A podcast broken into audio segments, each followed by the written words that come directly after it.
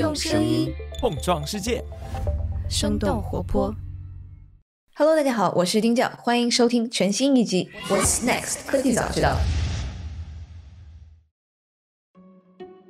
Kathy Wood, an ardent supporter of the Catherine Wood 是 ARK Invest 的基金经理人， Kathy Wood, the founder, CEOs, and 拥 CIO 有着女版巴菲特的称号。 platform. So, DNA sequencing, robotics with collaborative robots, energy storage, electric vehicles, think Tesla. 这两年被大家评为华尔街新一代股神，只投资革命性技术类股票的 Cassie Wood 木头姐的方舟投资，在经历了二零年的超高收益后，最近的业绩非常的惨 Many 淡 are。shorting them. ARK Invest is down over 50% from its 曾一度被大家评价为巴菲特最大的挑战者的木头姐，其实和巴菲特的投资方法完全不同。激进的投资风格和高调的市场宣传，让他的一举一动都颇受关注。去年七月底，他抛售了所有手里的中概股，Hey, Tyler, Kathy Wood getting back into Chinese tech names through ARK's 但是在今年持续买入，特别是在前两天，他卖掉了价值1.47亿的特斯拉股票，买入了中概股未来、小鹏以及比亚迪。那要知道，当年的特斯拉要退市私有化的时候，是他影响了马斯克，并且预测特斯拉的股价将会在2025年达到3000美元。他手里的特斯拉股票在这次交易之前的价值为17.3亿美元。那今天我和几位二级市场从业人员跟大家一起深入的分析一下关于木头姐的争议为什么如此之大，她到底是幸存者偏差下的营销大师呢，还是用颠覆式创新投资反抗华尔街新一代的投资领袖？作为普通的投资者，我们是不是可以抄木头姐的作业呢？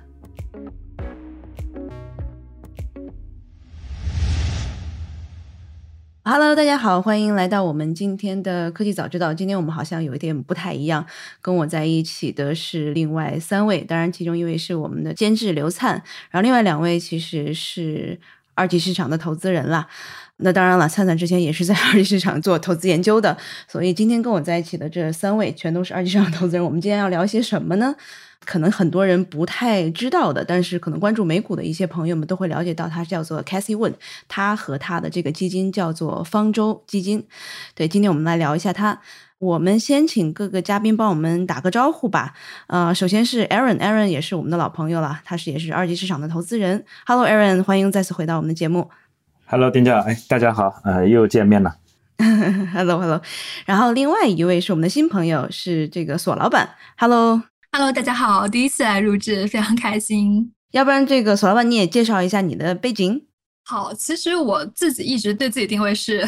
不想当程序员的分析师，不是一个好投资人。因为我自己本来是 呃金融和计算机双修，然后在我的职业经历中只有两段就是纯金融机构的工作。呃，然后还有一段外资咨询，但其他的所有的工作经历我都是在科技公司，然后包括大家可能听过或天天使用的互联网大厂，然后也包括一些偏硬件和软件的独角兽，因为我自己非常热爱就整个科技行业，就把自己应该算是肉身投入到这个行业当中，而且 我也坚信在未来可能五年、十年甚至五十年的发展中，科技是一定会推动整个社会进步和人类。生活的一个变革的重要的 driver，而我自己愿意去做这个 其中的一个一小部分。对，所以一句话总结就是，我很幸运的是，我选择了科技行业，而也被科技行业选择。嗯，讲的非常好。对，索老板在朋友圈经常会分享非常积极的那种，就是对科技股还有科技企业的一些看法。尤其我觉得在近两年，其实科技股还有科技企业是经历一些比较艰难的时刻嘛。我觉得索老板都会有一些非常非常乐观和向上的态度去看这个行业，我觉得挺好的。所以我先问一下各位嘉宾和以及灿灿了啊，大家是 Cassie Woods 的粉丝吗？我是，对我是知行合一的。我不单是，而且我确实曾曾经持有过它。对，嗯、呃，我不算粉丝吧，我是关注，然后从他的这个交易啊、持仓的变化去窥测市场另外一类风格的投资人的这个想法，所以我谈不上粉丝，但是对他的这些东西还是蛮感兴趣的。然后我也曾经做了接近小一年的这个新兴科技的研究，所以当时为了研究这个新兴科技呢。呃，正巧又是 Cassie Wood 最火热的那一年，我记得是二零二零年到二零二一年的时候，所以经常看他的这个有些演讲，然后他的那个 Big Ideas 每年出版的都会去读一读。呃，我自己比较的中立，因为首先 Cassie Wood 我大概从它刚刚成立就是 AKR 的时候，我就有去关注。在最早的两年里面，其实 AKR 它缺乏知名度，没有人投资的时候，我就有去关注它。当时一战成名是一五年投资比特币，然后包括它在一六年到一八年特斯拉每次暴跌的时候都大举买入。后来的话，二零年的时候，其实我看到它的净值曲线疯狂上涨的时候，我其实很冷静。呃，我这个以后也会在之后讲，就是我觉得它的一些举动是非常的前沿和 crazy 的。但是从二级市场投资来讲，它也会遇到非常大的估值过高和净值曲线剧烈波动的问题，所以我对它是我会去跟踪它的研究逻辑，但我不会去 follow 它的一个结论。对，这是我的一个观点。但我认为，呃 c a s Woods 是可以去跟踪全球科技领先的前沿技术，哪怕是一级的技术的一个很好的 indicator，特别好的指标。嗯嗯嗯，其实我呃今天也看了一下他的呃 Big Idea 二零二二年的这样的一个报告，然后包括也听了一下他自己也有一个博客，就是他的。呃，ARK 的博客叫做 FYI，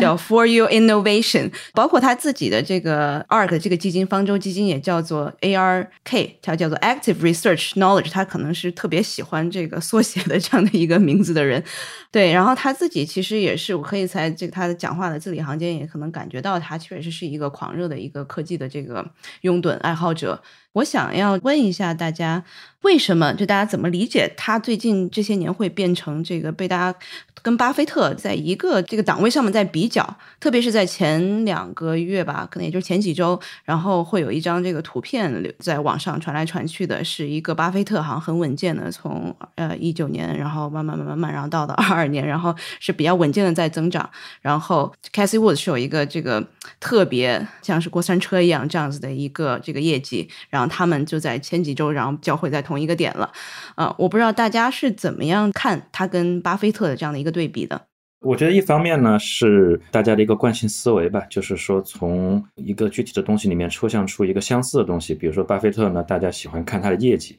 当然这仅仅是巴菲特的一个方面，但是我们都喜欢看他的业绩。那么谁的业绩好，谁就会被贴上某某某的巴菲特这么一个称呼，因为正好二零二零年又是 ARK 的一个大年。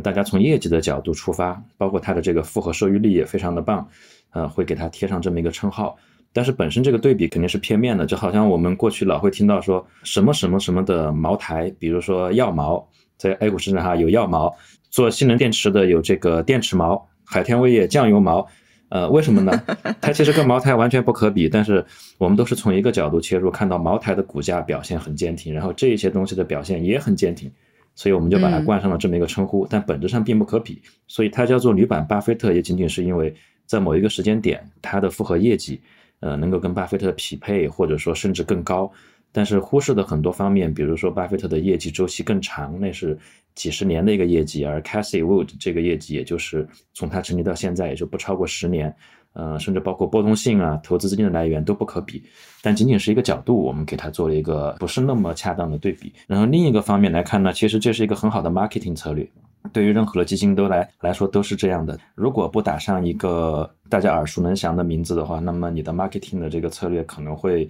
叫做这个功倍失败吧。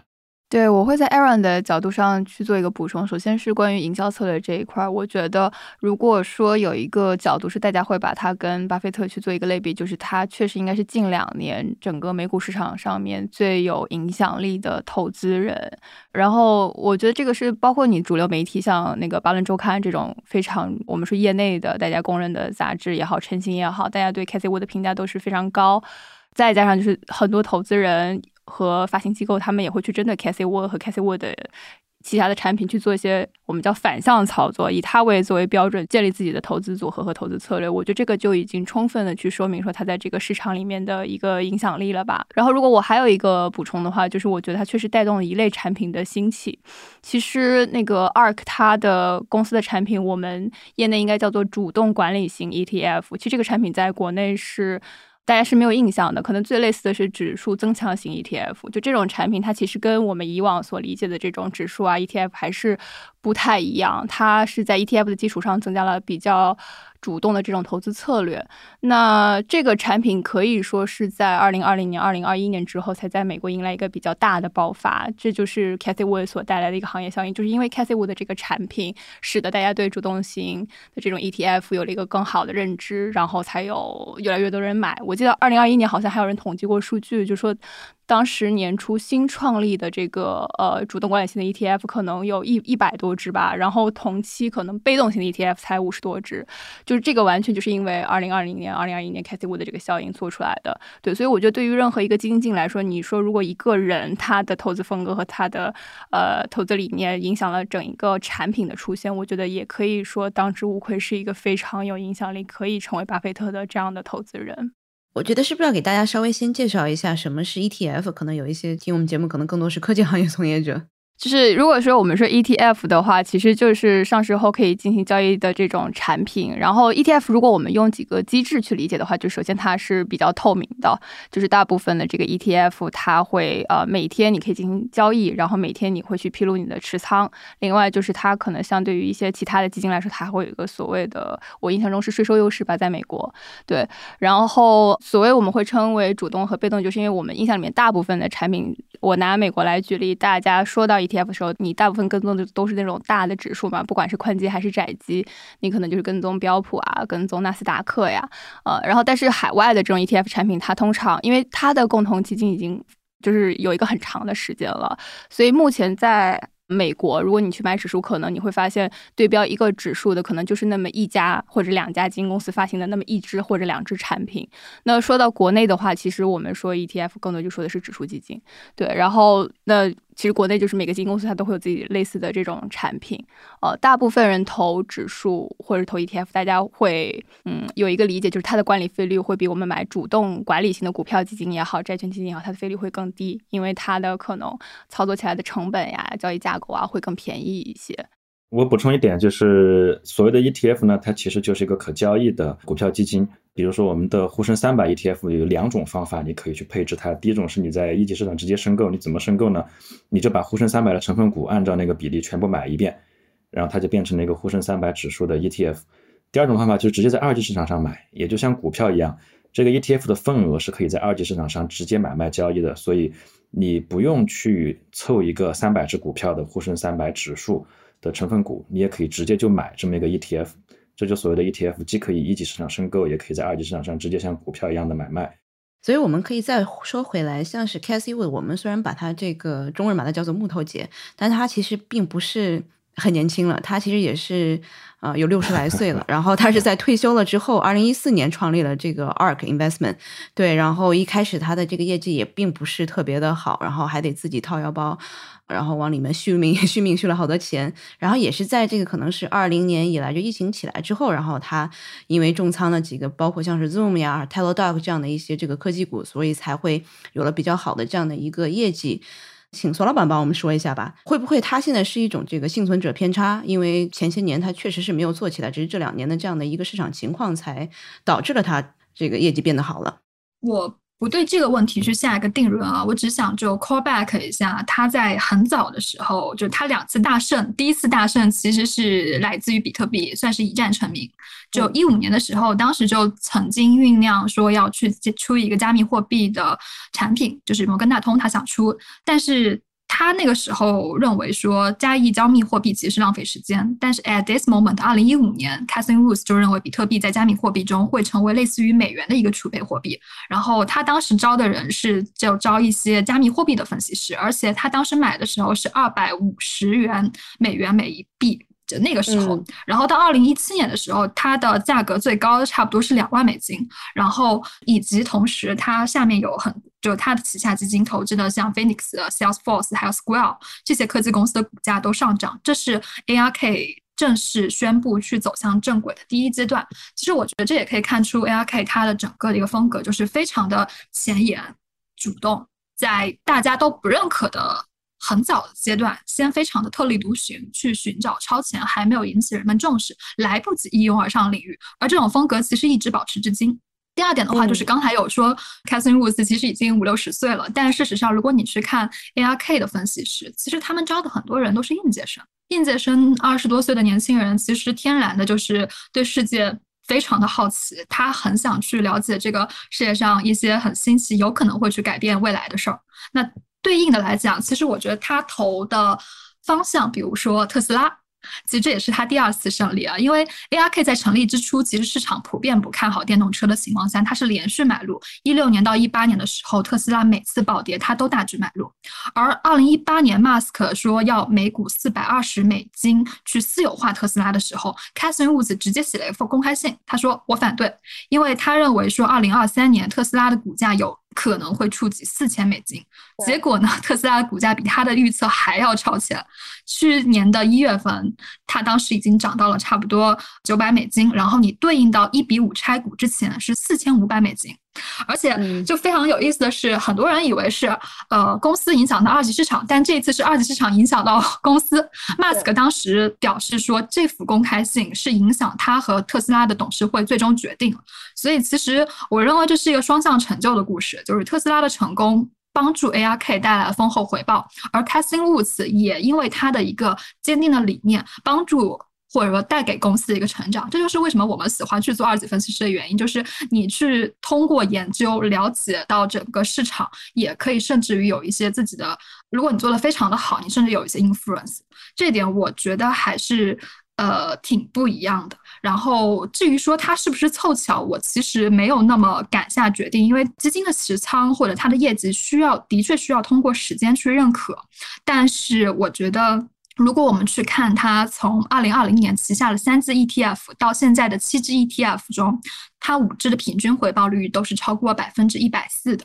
包括它投资的七个不一样的方向，事实上，如果我们不考虑二级市场，我们仅仅考虑一级市场的一些投资，其实你会发现也是一个非常好的风向标。当然，我还要再 call back。我之前说，我说我不是他的一个粉丝，是因为从二级市场投资来讲，ARK 这种高度集中化投资以及流动性不足，足以让单个的 ARK ETF 投资者面临非常大的风险。所以，事实上，虽然我是一个 crazy。呃，粉丝对于科技的 crazy 粉丝，但是我不是对某一个单一行业或单一标的的粉丝，我一定会去看它的 timing、估值以及整个的回报率，所以这是我个人的一些看法。它确实就是收益率很高的同时，它的风险收益比，不管你是看 s h a r p ratio、s o t i n a ratio，对，还是回撤，它确实都非常的大。然后我觉得，哪怕你是拉回到一呃二零二一年那个时候，大概七八月份二三季度，就是没有到现在大家争议这么大的时候。呃，它大概的整个的呃年化波动都有三十到四十这样的一个情况，所以我自己是觉得说，就是索老板这个建议其实是很重要的。不管你看不看好它的技术，对于任何一个个人投资者，尤其是我印象里，其实 ARK 的投资人里面很大一部分是那个叫我们叫个人投资者。对，而且他们并不是那种大量的钱都进来的这种人。那如果是有很多的波动，然后你单一去重仓其中一个 ARK 的基金，你就会去承受非常大的风险。这个确实是一个，呃，我觉得要要提示大家注意的问题。但如果是普通人，你对很多未来富有潜力，但是你的认知门槛比较高的高新科技，比如说像生物科学、基因编辑这些，我自己也是比较外行。但是因为我去买它的持仓，导致我会去看里面的一些公司它前沿发展。我觉得你这样做会是一个很不错的选择。对，当然。我还是要提示一下，就是你的 timing 很重要。你买入了时机，你要去结合整个美股市场的趋势和估值来去看。因为 ARK 的基金作为专业的投资者，它是有可能去做仓位调整、锁定利润。然后我们自己的话，就是要去考虑大盘是否处在回调，呃，以及我们能不能去做一个耐心等待拐点的一个动作。左侧和右侧可能是完全不一样。你说到学习知识，其实我是开始看 c a s e y 之后，我才会接触到一个定律，叫那个莱特定律。对，就是这个也是他当时就是推特斯拉，然后包括就讲现在整个新能源电池行业，他非常喜欢用那个定律。因为以前我们看半导体的时候，我们会经常提摩尔定律嘛，那是一个大家会去建立很多投资策略的一个一个一个基础理论。对，然后他就认为说，其实现在在新能源也好，半导体也好，我们是可以去把莱特定律应应用在里面的。就是如果你以时间作为坐标轴的话，呃，那这个可能就是摩尔定律。但是如果你是以它的这个生产单位作为坐标轴，那么可能你讲的就是莱特定律。就比如说，这个最早可能就是在飞机。在飞机行业，它去生产的时候，每当你的生产规模增加一倍，那么你的生产的成本其实是会有一个固定的比例在下降的。那么同样的，在新能源汽车的生产也好啊，我们锂电池的生产也好，为什么它的成本价格会快速的下降？就是因为当你的产量不断的在增加，增加到一定的倍数的时候，你的需要的成本也在快速的下降，而你的下降又会再一次的影响到你的产量增高。那么这就成了一个正向的循环，这个产业和行业就会不断的指数级的增长。这是他当时就是在很早之前对整个，就是当特斯拉的股价也在盘桓，然后当特斯拉的投资人也在呃对特斯拉的未来场景有很多争议的时候，他对特斯拉非常看好，然后给出了极高估值的，我觉得一个很重要的基础。就这种观点其实给出来之后，我觉得我自己确实还是挺受益的。嗯，Aaron 这块有没有什么想要加的？我给的答案是肯定的，它是一个幸存者偏差。就好像巴菲特他本身也是价值投资的幸存者偏差，但是呢，所有的幸存者之所以能够成为幸存者，是因为他们有异于常人之处，或者说他们有这些没有幸存下来的人所不具备的能力，所以这是肯定的。呃，那我们就要去看 Casey 到底具备哪一些别人不具备的能力，比如说从投资标的的选择，从他的这个营销方法，还有从他团队公司的管理以及指数基金的设置上面，一定都有超越那些违法幸存下来的人的。这些优点，所以他本身确实是个幸存者，啊，这是毋庸置疑的。只不过说他具备了别人不具备的能力，所以他能够幸存下来。因为可能他在刚才说的这个，索老板说他的两战嘛，一个是他把这个特斯拉的这个价格抬到一个好像没有人 能够相信的这样一个一个数字，包括像比特币，他现在其实包括在这这个二零二二那个 Big Idea 里面也会说到二零三零年，然后比特币的一个价值是在。一个 million 一一百万美元，所以他就有很多这样子的这种，好像让大家觉得非常抓眼球的这样的一些 claim，然后会让大家非常关注他，然后可能他在过去两年他这个业绩也非常的好，所以可能也会招致了一些人这个对它的一些反对或者是这个看衰，呃，包括像是有一些这个基金专门是做空它，然后专门是这个建立反向基金。啊，其中就有一个基金叫做 Tuttle T U T T L E，啊，它是专门是来来 short 这个 ARK 的。我不知道几位对这个基金他们的这样的一个意图 有没有一些什么想要这个说的？我我可以先说，你说吧。对，他的那个产品，他我一开始是觉得它名字很搞笑，他的那个产品的名字就叫做 Tuttle Short Arc ETF，叫 SARK，就是翻译成过来叫做空 Arc 的 ETF，对。但是我看了一下它的表现吧，就是我觉得它的表现也没有变得比 Arc 更好，相反，就是其实在他成立这个产品之后的有一段时间，其实 Arc 底下的持仓还是有涨幅的，对，所以我就觉得单从业绩上来看，这个产品可能。没有让我觉得，就是说一定是可以用来做对冲的，对，因为我记得之前也有挺多媒体在报道这个事情，然后说如果大家对呃现在美股的波动也好，对创新经济有有迟疑态度，就可以通过这些产品去做一个对冲，对，但我觉得是不是能起到对冲的作用，我觉得这个先就还是不能下定论，但我觉得可能在这个做空大军，包括不看好 Cassie Wood 的人里面。最有影响力的应该是 Michael Burry，就是因为很多人知道他都是因为大空头这个电影嘛。那可能行业里的人，大家就是觉得说，像他他可能之前是察觉到那个次贷危机，零七零八年他应该是最早一批察觉到次贷危机，然后脱身而出而且赚到钱的人。那我觉得像 Michael Burry，其实他当时是举了例子，他的感受就是他觉得 Cathy Wood 是有点类似于像上个世纪六十年代到九十年代那个泡沫下面。所成长起来的一批基金经理，然后他当时举的几个例子啊，像那个 Gary Pilgrim，他当时应该是那个 PBHG 的呃。呃，创始人，然后也是一个非常呃厉害的基金经理，类似像 Cathy，我也是喜欢出来跟市场充分的去交流，然后分享自己的投资观点。但是最后这个公司破产了，对。然后类似的还有像那个，就是像曼哈顿基金，都是类似的情况。就是他们，他 Michael Burry 的结论是说，他在 Cathy 我身上看到了很多这些人的一个共同特点，就是他们的持仓很激进，然后他们也会去给你讲一些关于未来的东西，然后持有的标的都极高，就是颠覆以前传统一些投资架构，然后有极高的市盈率。然后最终市场会证明他们是，呃，只是一个特定历史时代下的产物，它是不能够，呃，在更长的时间维度，像之前就是 Aaron 提到的，能够跑赢像像查理芒格啊，像巴菲特这样，就是我们说非常有代表性的经典的投资人的投资组合。对，这个可能是做空的人他们所会提到的一些观点吧，我不知道其他两位有没有补充。其实刚才关于做空这个问题，大概去年年底的时候 c a e r i n Woods 他当时有接受一个 CNBC 的访谈，我当时有稍微看了一下，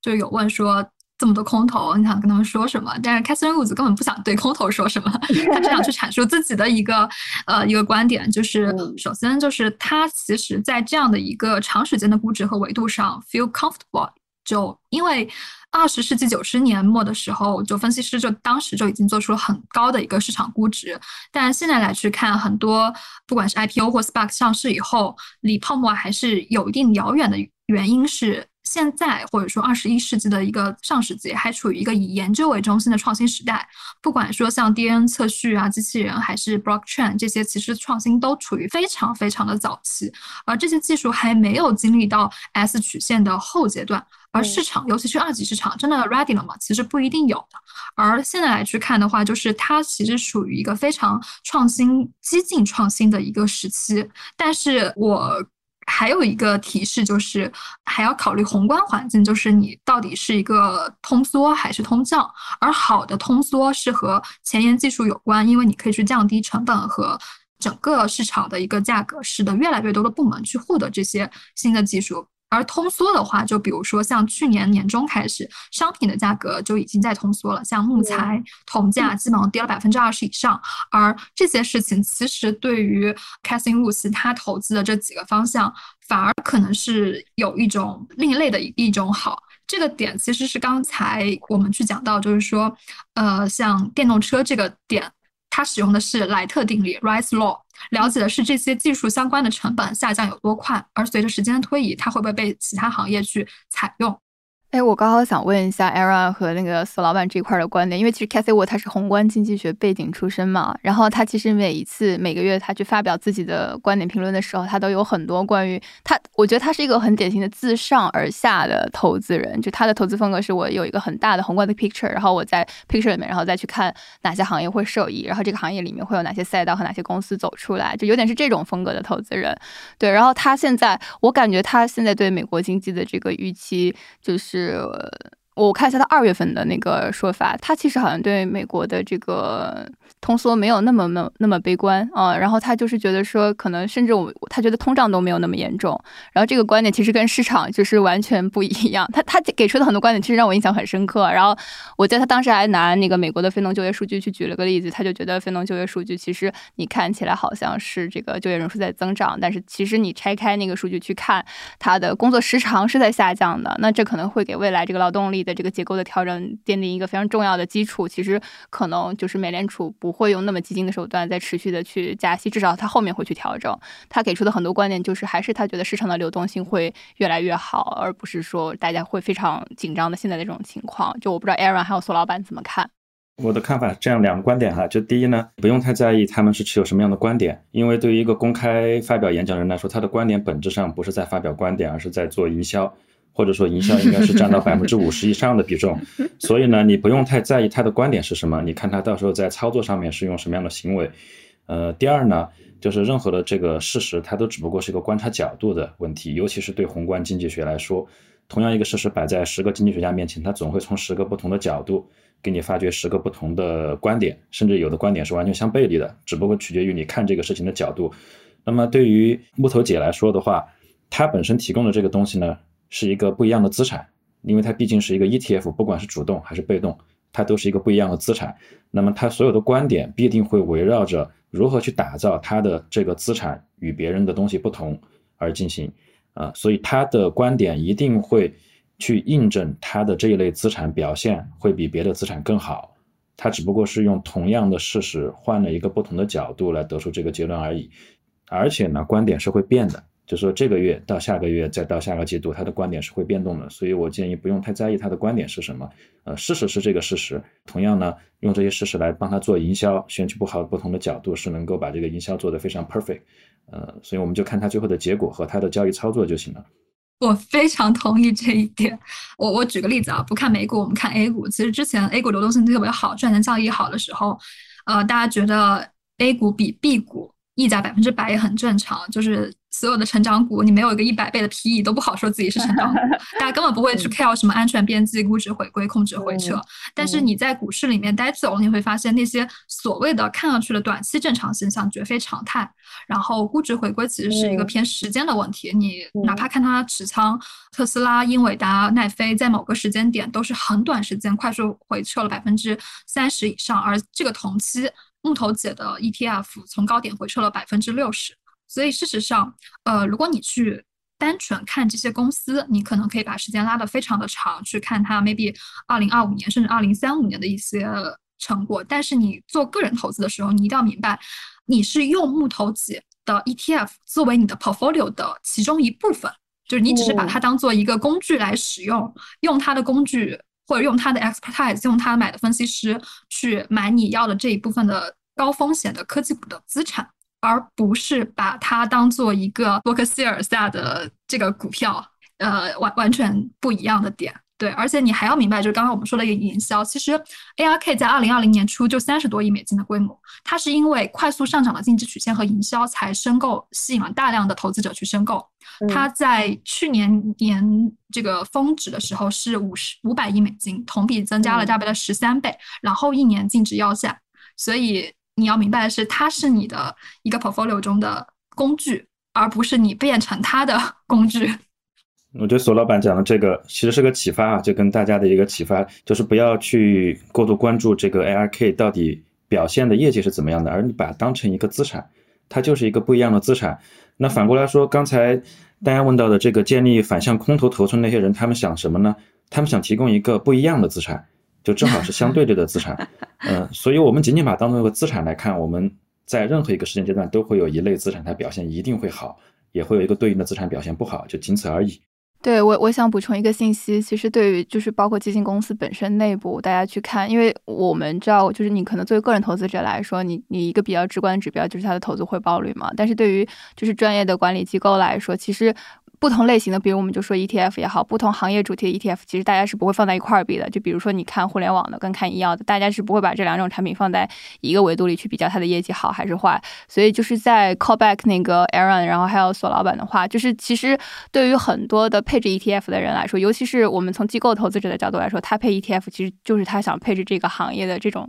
叫做我们叫做资产的概念，而并不是说我纯粹去追它的这个收益率。它其实是你资产配置篮子里面的一部分。那我。我们其实观察到的另外一个现象就是，呃，现在市面上很多去讨论 ARK 也好，Casey Wood 也好，很多的个人投资者他们是拿了很多的钱，甚至是单一重仓 Casey Wood 的产品。所以，我们这个风险就是，我觉得我们在今天这个对谈当中是反复提到，就是这个可能并不是一个非常非常理性的选择。然后，他的观点不论是对错，其实可能大家都要就是比较谨慎的去去对待跟吸收。对，其实我在看他的这个 portfolio，或者是他的一些，不管是网站上面他的一些这个报告，我都感觉他是就是一个 二级市场的风险投资的人的感觉。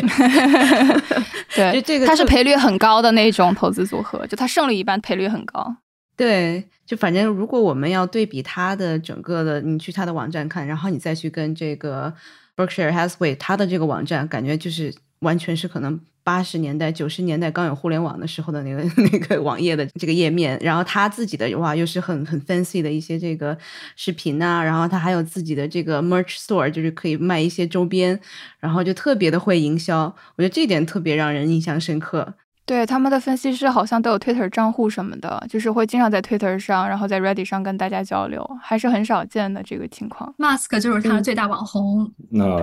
对对 c a s i 的像一个 MCN 啊，下面有一群网红。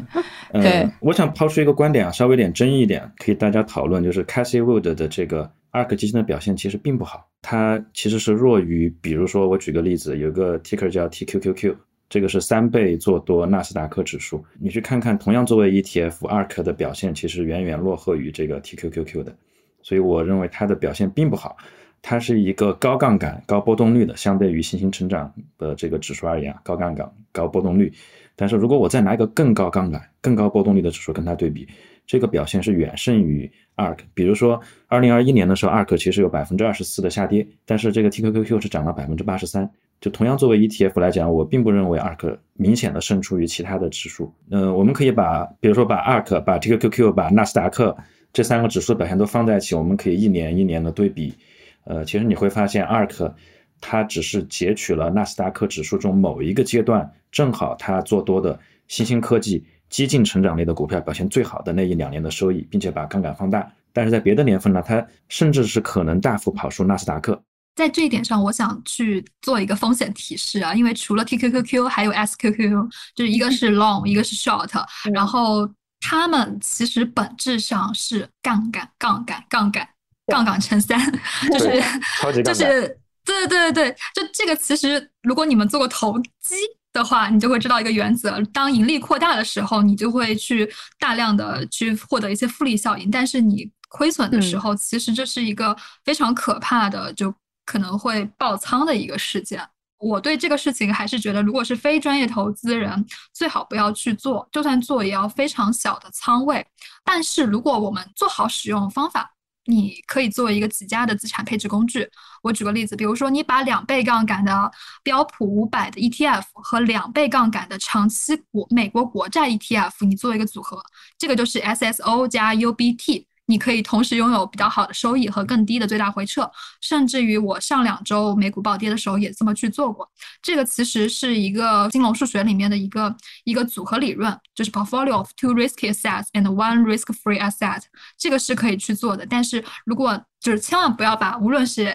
SQQQ 或者 TQQQ 或者 ARK 当做一个单一资产以及重仓，这是一个很很可怕的事情，而且。还有一个就是，我们抛开 ARK 或抛开所有的不讲，当你有一个路径依赖，你在某一类单项资产，类似于像房子，或者说像什么科技股或者是医药股中，在短期内你赚了很多钱，你就会对它有一个非常强的路径依赖，你觉得这东西可以一辈子赚钱，但事实可能并不是这样的，而且你还要去考虑，如果这么简单，那所有人都可以复制这样的路径。但事实上并不是。从另一个角度来说，这是可能是索罗斯说的金融反身性，就是我们研究的规律，它随时间是有巨大的波动和变化的。尤其是像宏观的金融规律，或者是单一行业的金融规律，呃，它的发展是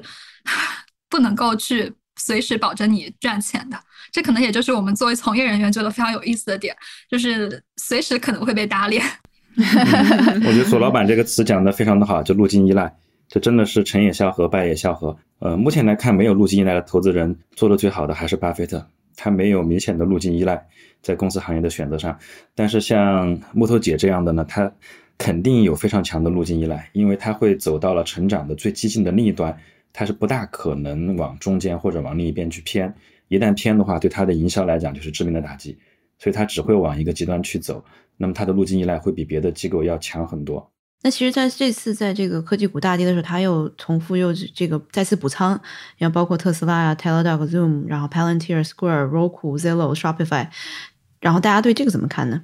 我把他的过去的交易记录，就是重仓股的交易记录，全部翻过来查了一遍。其实他有一个很明显的做法，这个 pattern 非常明显，就是作为主动管理的 ETF，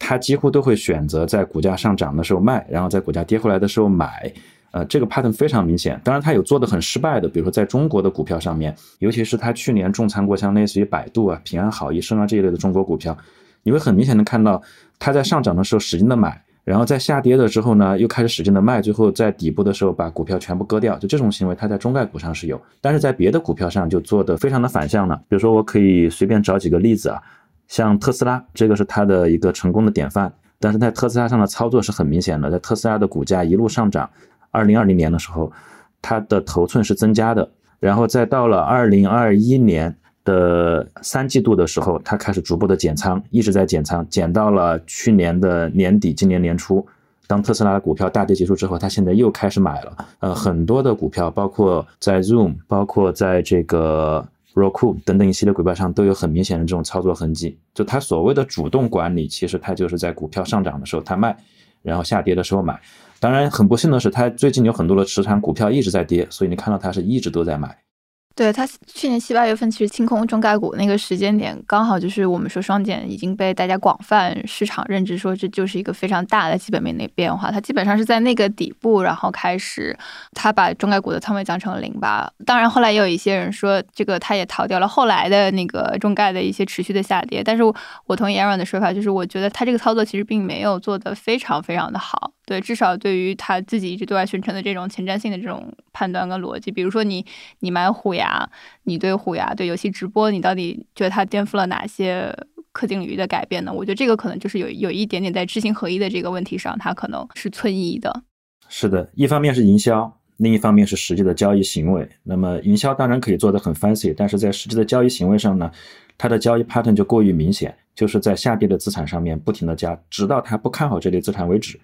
那么可以想象，在接下来这一波大跌之后，它一定会强力的去加，一定会强力的发生，而且还会把仓位再加高。其实我我还有一个好奇，就是除了我们刚刚提到的很多之外，索老板最早开始有提到嘛，就是包括 Aaron 也提到说，他每年会发布那个 Big Ideas 的报告，就是他会。把新一年未来一些主要的趋势都会，呃聊出来。他其实就是基于他五个一直强调的框架嘛：DNA 测序，然后机器人，然后区块链技术，然后人工智能。对，他基于这些平台，然后不断的去说我会关注哪些趋势。就是大家觉得可能他提及，比如他二零二二提及的这些方向里面有哪些是大家确实认可，说可能未来一一年到三年会是一个很主流的，不管是一级也好，二级也好，大家会非常关注的方向吗？我觉得，如果把时间放到一到三年，可能有一点点短。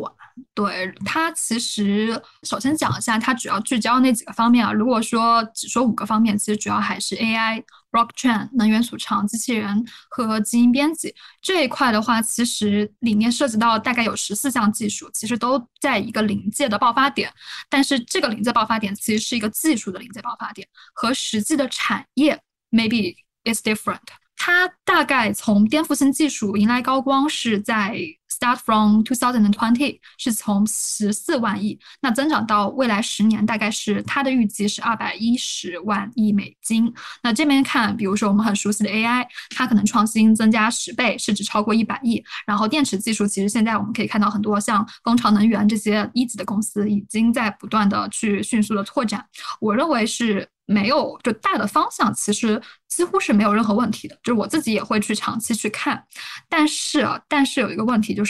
我们还是。回到就是木头姐，她的研究和她的投资，maybe 有一个 gap 在于什么呢？就是首先，我认为木头姐一定是具备，就 Cassie Woods 已经具备非常强大的研究能力和行业洞察力，呃，她也能够在一些颠覆式创新的技术行业去笃定的重仓和压住，包括她提及的那五个方向都有去做尝试，但是这些东西最后反映到它的持仓中，就好像是一个撒胡椒面一样的 portfolio，一个组合式 投资。因为 我们会认为，在指数增长的高科技行业中，其实不一定有谁能够百步穿杨。就算你在这个细分领域中，你说从十亿美金到一百亿美金，你有巨大的空间，但是哪个公司能够笑到最后，群雄逐鹿时，你其实是很难去判断，你也没有办法去一锤定音，你只能慢慢去观察，用一种演化式的策略去迭代和试错。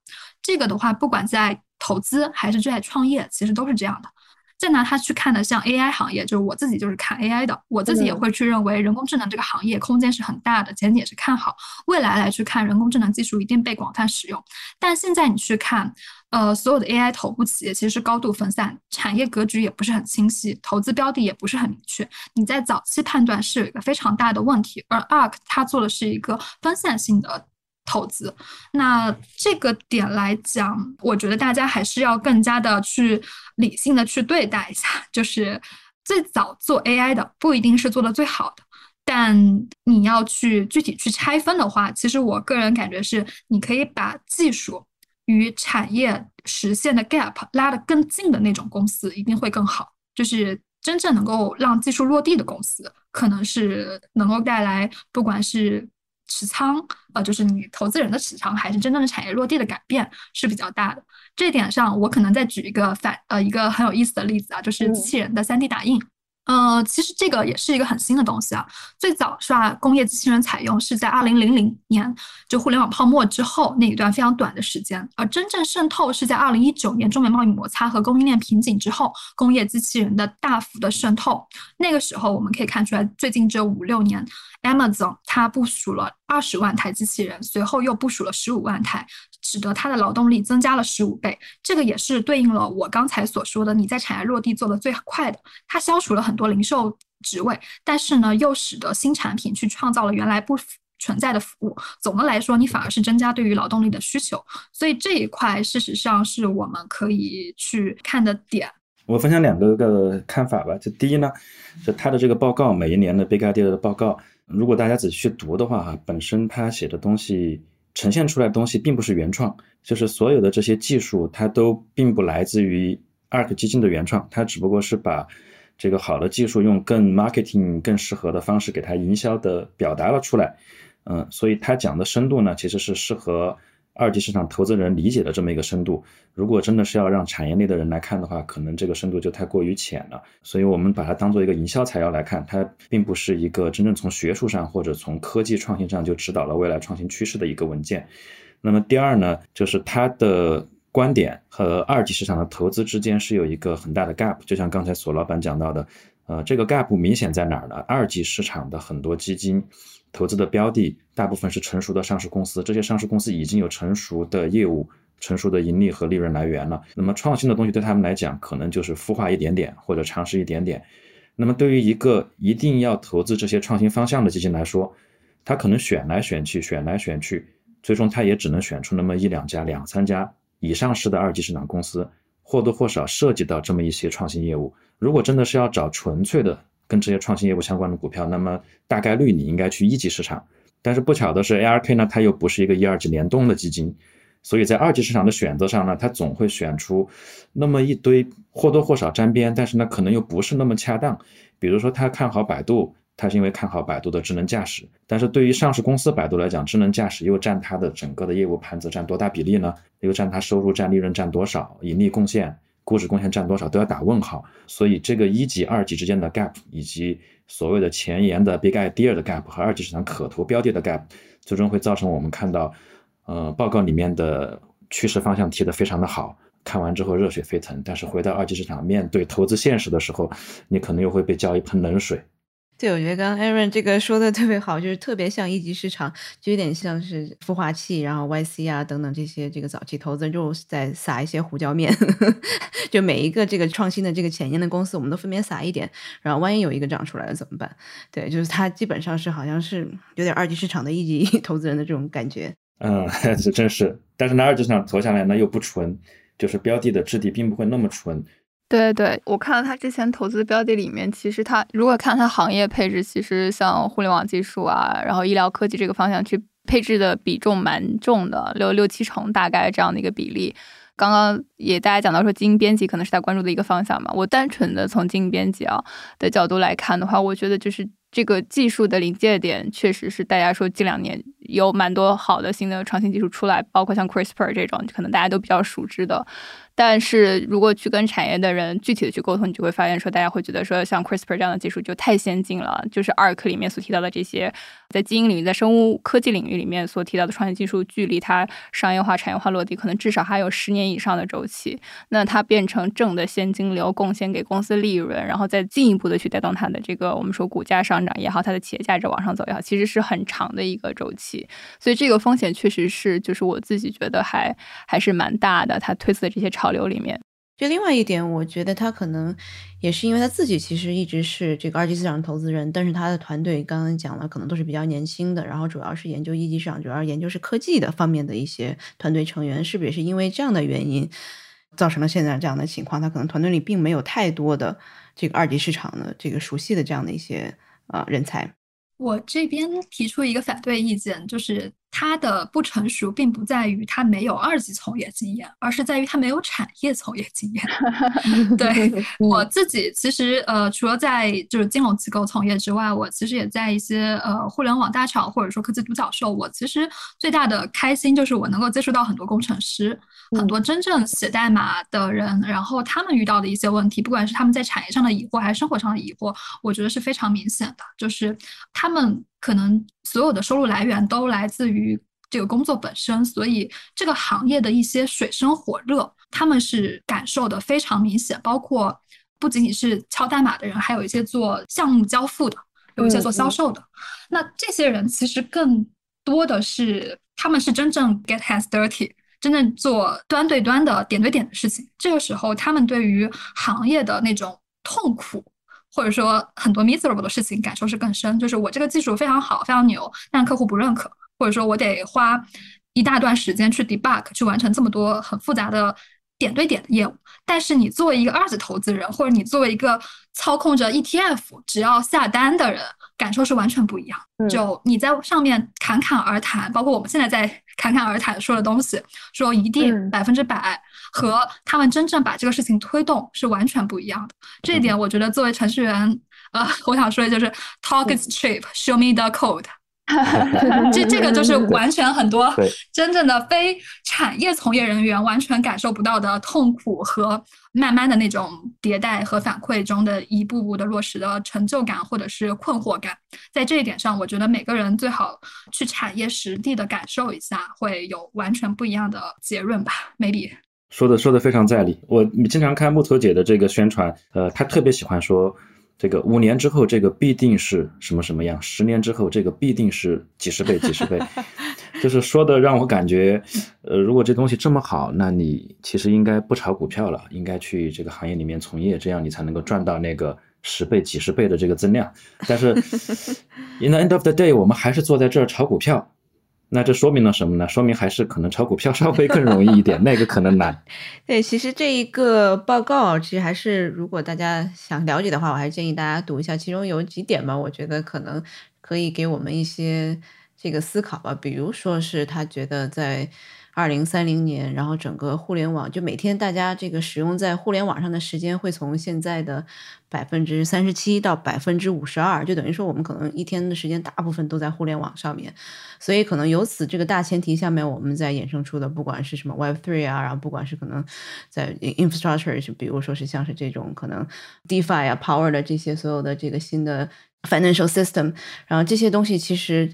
它就会自然而然的会有不同的这个增长，然后包括我们以前觉得可能 Internet 就是互联网，然后包括和什么报纸啊、广播啊这些可能是并列的，它只是一个媒体的这样的其中一个细分的一个一个渠道。但是现在我们可能所有东西都是被 Internet power 的，然后包括可能我们后面所有东西都是被 Blockchain power 的，对，所以它可能在这个。确实像有人讲的，然后把你看完之后，会会让你觉得这个热血沸腾，然后就觉得啊，未来以来就感觉好像不重仓一点这个科技股，然后不去买一点这个未来，然后就感觉自己好像少了点什么。对，确实是有点这个它的这个 marketing 呢是做的非常非常的好。好的，那我们这个。刚刚好像 Aaron 讲了，ARK 基本上是在这些股票这个往下这个跌的时候，它狂疯狂买进，然后在这个高位的时候它抛掉，所以它接下来的这个应对现在市场的调整，会不会也都是刚刚像你呃说的这样子，然后继续按照刚刚类似的这个方式在操作？我觉得是两个角度啊，第一个角度，它一定会按照它过去的交易 pattern，那么这些股票跌下来之后，它会加，尤其是它一直加仓但是一直下跌的那些股票，如果我们把 ARK 的前二十大持仓拉出来看的话。这里面能够说得出再赚钱的非常少，比如说特斯拉、呃 Square 这几只股票是赚钱的，但是下面有相当多的股票从它建仓那天开始就没有赚过钱，比如说 t u l o 啊、Coinbase 啊这一类的，所以它大概率按照它现在的交易 pattern，它会一直买。那么另一方面呢，它这个买入行为受到什么限制呢？受到它本身基金规模的放大或者缩小的限制，因为它毕竟是一个 ETF，这是一个可以申购赎回的 ETF。而不是巴菲特那样不可申购赎回的浮存金投资，所以巴菲特可以讲他投资五到十年没问题，因为没有人会把他的钱赎走。但是 Ark 基金可能做不到这一点，因为我们可以看到，像它的旗舰基金从最高点的时候曾经到过接近三百亿美金的规模，但现在被赎的只剩下一百二十多亿美金了。如果它的基金还在继续的净赎回的过程中，那么即使他想买，他能够买的这个量，他的资金量也是有限的。甚至如果进一步赎回，他甚至还会被动的卖出他的重仓股。所以这是两方面一个因素的综合考虑。如果接下来还被继续赎回，那么他能够买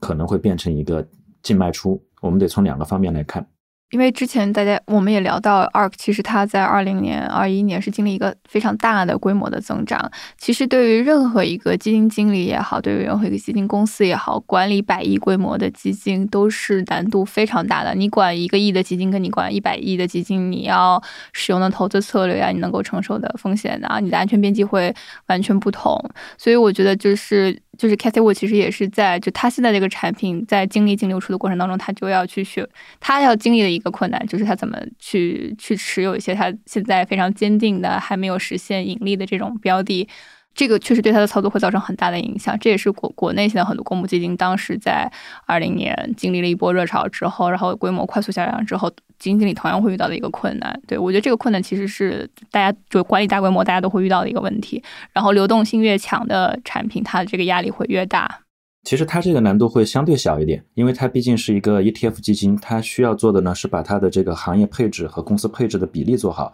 当规模扩大或者缩小的时候，它就同比例的放大或者缩小就可以了。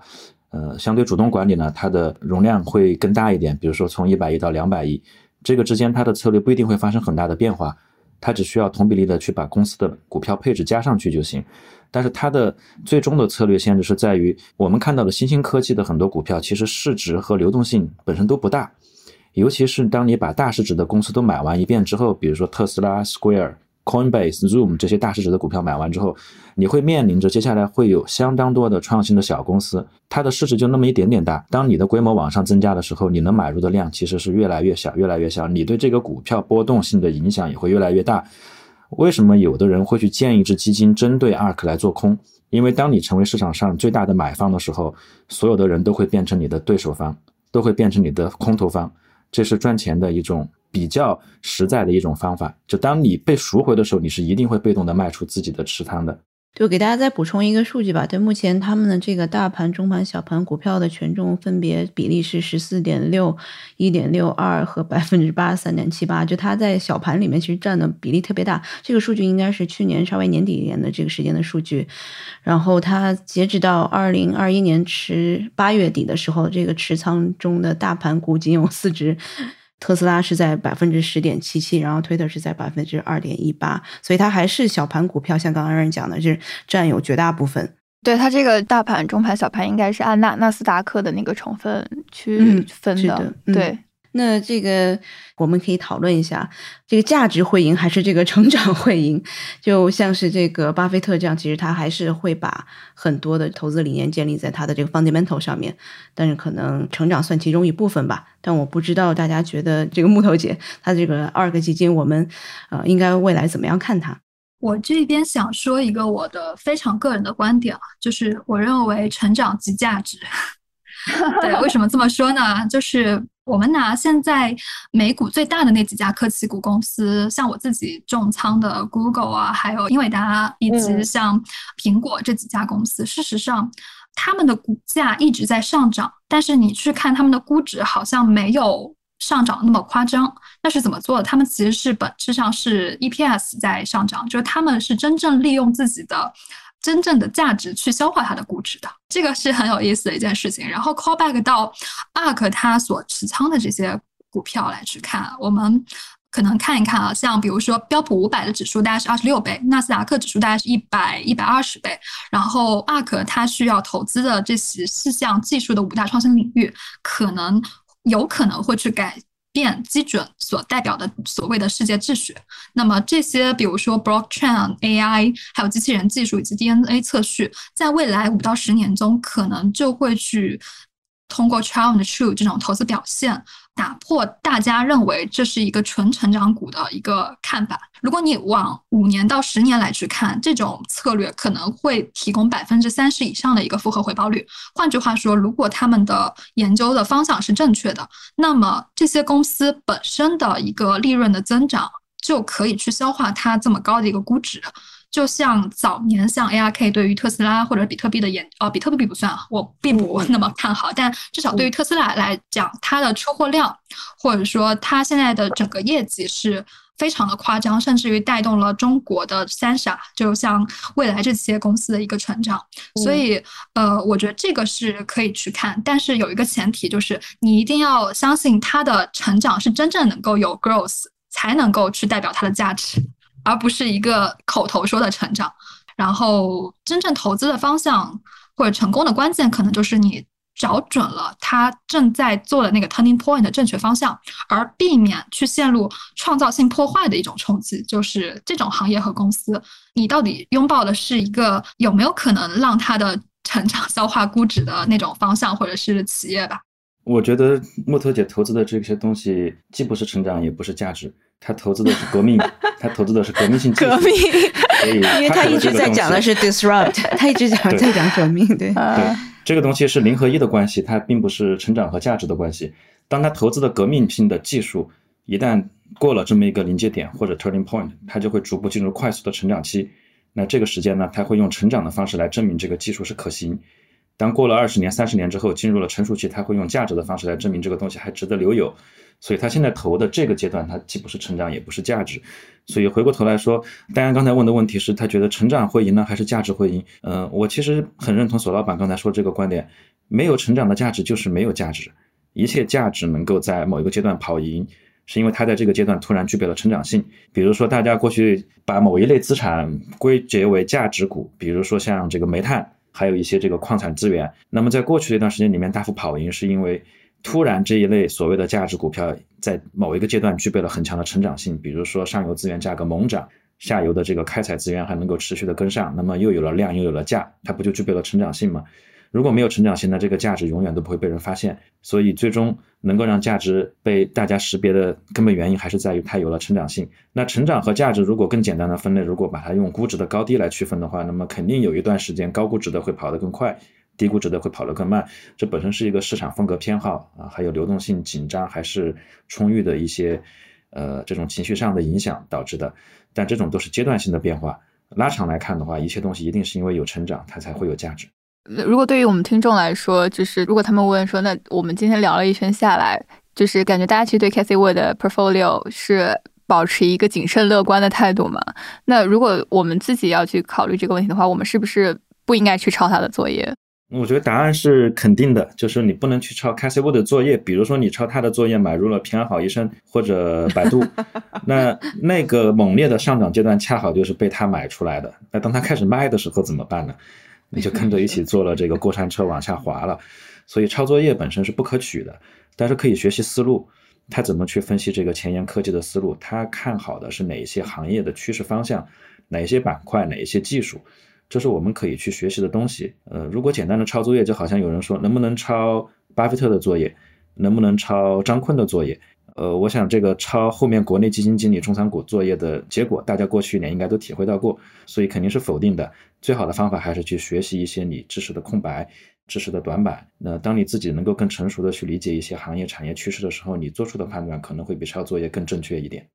如果有一个单一作业可以抄，可以一直赚钱，我也愿意抄。但事实上，为什么我们要真正去花很多时间精力，不断的去学习和成长，包括我们个人成长以及伴随公司成长？我觉得本质上就是因为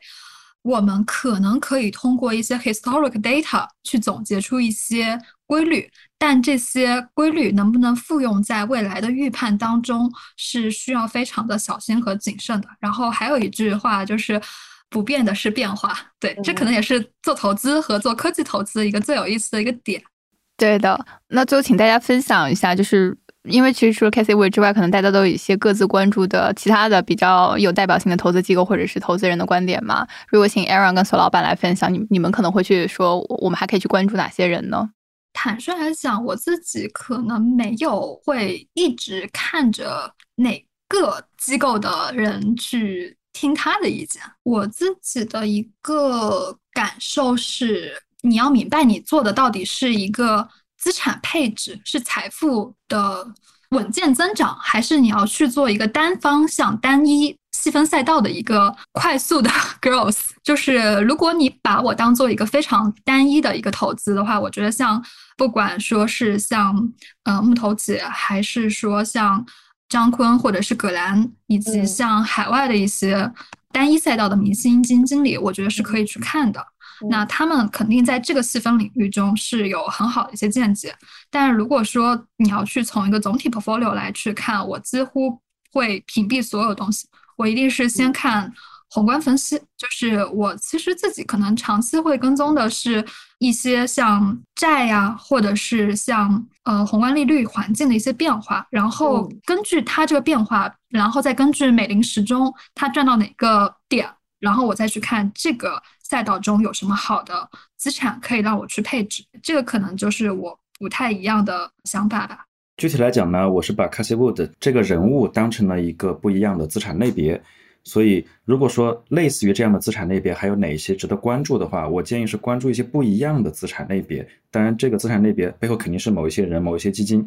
但是因为我们这不是一个广告节目，所以我们就最好就不要去提这个哪个机构还是哪个投资人。呃，如果他们给广告费的话，我们可以考虑一下。但是现在是的，没给钱我们就不说了 啊。但大家可以想一想，就是除了我们平时看到的很普通的这个主动权益管理基金以外，有没有一些非常偏门的东西？比如说 Cassie Wood 这个资产本质上是一个很偏门的东西。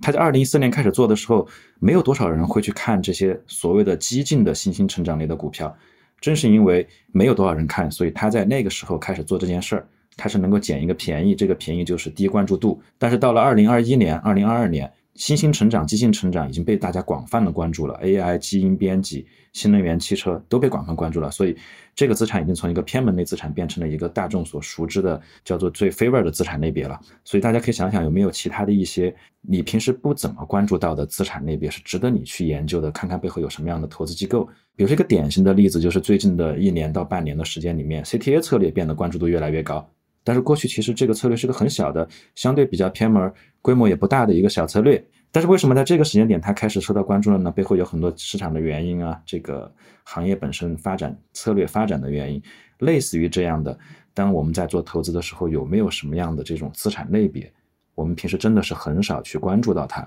那么还有什么样的机构在这一类资产背后默默的耕耘了很多年的？像 Cassie Wood。在新兴成长里面耕耘了那么多年，终于在二零二零年被大家关注到了，啊，这也是大家值得去想的。如果对个人的资产投资方向有一点点建议的话，那就是往这个方向去想一想，跳出你所熟知的明星基金经理的范畴，想一想这么多类的资产和策略有哪一些是真的大家现在讨论的不多，但是其实已经被耕耘了很长时间了。哎，Aaron 会不会这个因为新兴的这种科技成长的股，它会变成一种主流？它大概率啊，过去的一年疫情之后吧，就这样说，在疫情之后的那一年，它已经变成了主流。正是因为它变成了主流，我们才可以看到木头姐的资产爆棚的这么厉害，国内能够炒出那么多的新兴成长的概念，嗯，AI 这么被人所熟知，新能源汽车能够变得这么的热门，就是因为它成为了主流资产。相反，过去十年那些主流资产，金融、地产、银行、上游的矿业资源，它在那个阶段它变得不是那么主流了。所以回过头来回答大家说的这个问题，它已经是一个主流资产了，它已经被深度研究了。木头姐面临的问题就是，接下来它能够找到的预期差会越来越少，越来越小。那会不会他的这种投资风格，其实因为大家也都知道，这个巴菲特他一直在说，我看不懂很多这个科技的东西，我不会投的。那所以是不是这个木头姐她慢慢不断，她会这个 演化自己这样的一些投资策略，或者怎么样，她可能慢慢会变成大家。新的这个对标的这样的一个巴菲特，我打个问号啊。首先，巴菲特是会变的。他说他不投金融，但是你发现他在金融危机时候他投了金融。他说他不投科技，但是你发现他后来又投了科技。他一定会投他能够理解并且能够把握得住的那些公司和标的。而且一旦他搞懂了、把握住了，他一定会重仓进去。所以，巴菲特会变。如果他不变，他现在还在投可口可乐，还在投那个什么糖果，现在大家都不吃糖果啊。嗯，那你可以想象他现在的业绩会成什么样子。之所以他能够成为今天这他就是最早我们刚才聊到的，我认为他是我见过的很少见的没有路径依赖的投资人。这个路径依赖是指在行业和标的的偏好上，但是木头姐呢，她是一个明显的提供一类独特的资产类别的投资人，所以她必须要偏向某一个方面，比如说她要偏向某一个极端，这类资产才能够具有代表性。如果她站在中间，一会儿又是价值，一会儿又是成长，一会儿又是创新技术，她这个资产就没有独特性了。她为了让她的 marketing 呈现出来的一个资产类别是完全独立于其他所有人的，独立于巴菲特，独立于所有的公募基金，那么它一定要走一个。更加偏颇的路线，所以你会看到，不管它的组合持仓表现在今年如何的惨烈，它都会告诉你五年、十年之后绝对翻十倍，绝对翻二十倍，它一定会这样。呃，所以我我打个问号，我觉得它可能会越走越偏。这不仅仅是一个投资能力圈的问题，因为能力圈是可以解决，你可以通过招聘团队、扩大团队、招专家的方式能够扩展，但是这更多的是一个商业模式的选择。一旦你的商业模式、你的定位、你的营销变得模糊之后，你作为一个资产类别，你可能就会被别人给替代掉。它走得越偏，它的可替代性越小。嗯，所以我认为它大概率会往更偏的方向去走，而不是说会慢慢变成一个比较偏中间派，然后包罗万象或者包罗更多的这个成长类股票的一个基金经理。那我最后一个问题，先问一下这个刘灿吧。你之前说短暂持有了一段时间的这个 ARK，然后后来卖掉了，为什么？哦，对，因为是我自己其实是没有单一重重仓过特斯拉的。对我原来里面的持仓，就包括我做研究的时候，可能我的标的都是大家熟知那种，就是既有成长又有又有价值属性的那种大型的美国科技股。对，但是特斯拉，我是确实那个时候我我觉得我对新能源也好，我对电池技术也好，我没有了解到说我可以去在那个点位上买它。其实它一直对我来讲都很贵，呃。后来是我确实也是有做产，因为每个基金公司它都会有做专门做产品结构研究的同事嘛，对，然后大家就会对这个产品关注度比较高，然后研究它的一些。呃，就像前面 Aaron 和老板讲到的，就是包括他是怎么去推销他的产品，包括他怎么去做他的标的，然后我就觉得说还是一个不错的选择，就至少你不敢买这只股票，你可以 买他的基金，对，所以我买了，然后确实没有赚到钱，对，但是这个不，这个不妨碍，我觉得就是说，确实就是刚刚我们其实整个讨论过程当中一直说到的，就是你通过去呃控制自己的投资风险，然后在这个投资过程当中不断的学习跟成长，去了解这些行业。因为我觉得这点很重要，他确实是打开了很多人的一些世界，包括他当时其实我为什么对他投基因编辑这么感兴趣，是因为其实他的标的里面关于基因编辑的这些公司其实不是那种非常大的公司，对他投的都是那种非常小，然后非常前端的。其实这些技术目前来说，如果你去看国内的一些呃药厂也好，海外的一些大型的药企也好，他们都对这个关注度非常高，而且他们也是选择跟这些企业合作去推这个技术的落地。所以从技术的的角度来讲，确实是因为因为它，所以我们会看的更多，也会关注到更多。对我自己就是觉得说，就当交学费了吧。对，就 但是但是不要学我。对我觉得就是因为你关注到它的时候，其实它的已你就其实是已经在一个高位关注到它了。对我们如果把它当做一个单一的资产来讲，是可以好好研究的。但是对于个人资产或者说一个大的 portfolio。来讲的话，其实你需要根据美林时钟在不同的宏观环境下选择不同的资产进行配置，或者说你可以去调整你的底层资产配置的比例。那对于普通人来讲，抗风险的最好方法是足够的分散，包括你的大类资产分散、地理位置分散、行业公司分散、投资策略分散，还有这因子暴露分散，甚至你的交易平台都要分散。你分散的越彻底，晚上睡得越踏实。那个要补充一句啊，本节目不提供任何这个投资建议。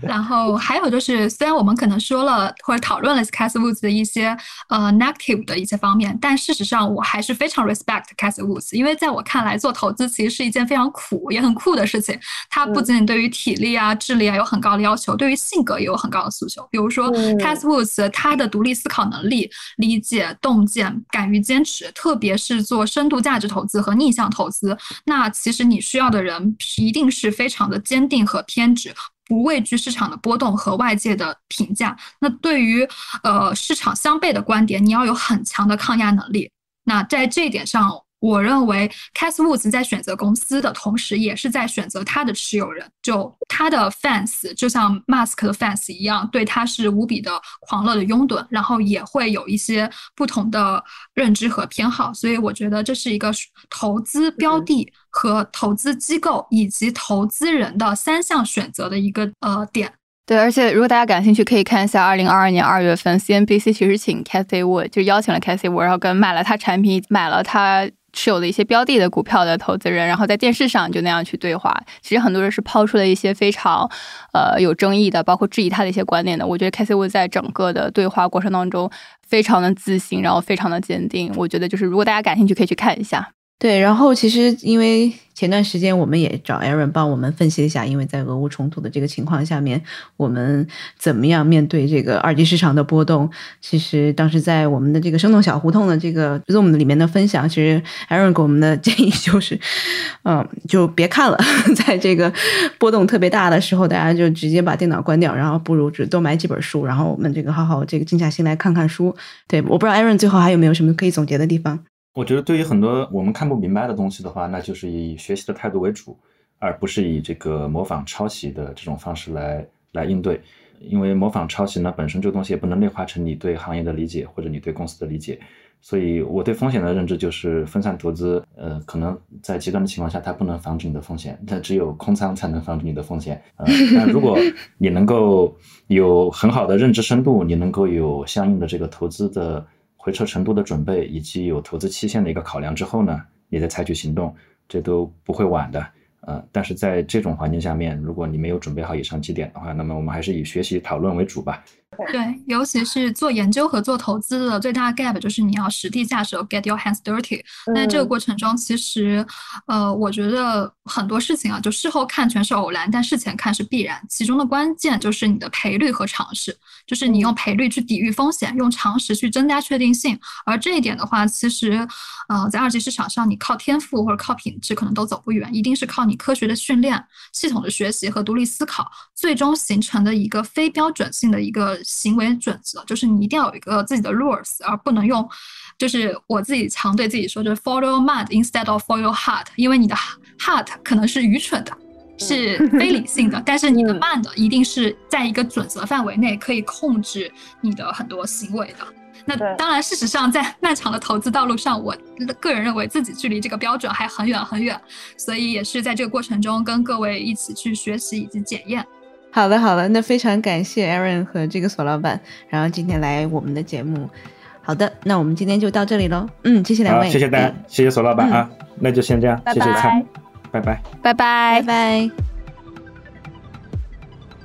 这期 What's Next 科技早知道就到这里了。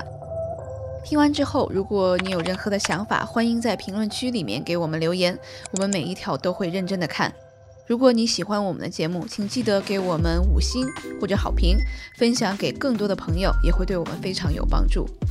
你也可以单独写邮件给我，邮箱地址是听 t i n g at 声点 f m，我都会一一回复。那同时，公众号和微博也可以搜索“生动活泼”，声是声音的声，节目相关的更多信息会在公众号里出现，微博和公众号都会有不定期的福利给到大家。如果你想要跟我们更加紧密的讨论和分享，或者是想要认识和你一样有求知欲的新朋友，可以加入我们的微信群。进入听众群的方法是在公众号文章中扫码添加，或者是公众号后台回复“科技早知道”即可获取邀请码。期待你的加入，我们下期见。